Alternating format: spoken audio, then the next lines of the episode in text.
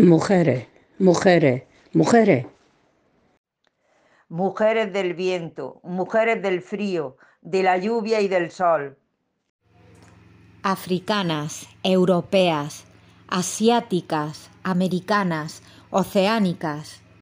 Poetisas, bailadoras, actrices, políticas, amas de casa, filósofas, científicas.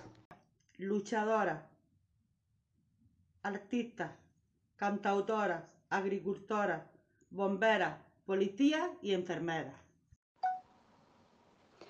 Médicas, cirujanas, limpiadoras, envasadoras. Mujeres del mundo, hoy es vuestro día.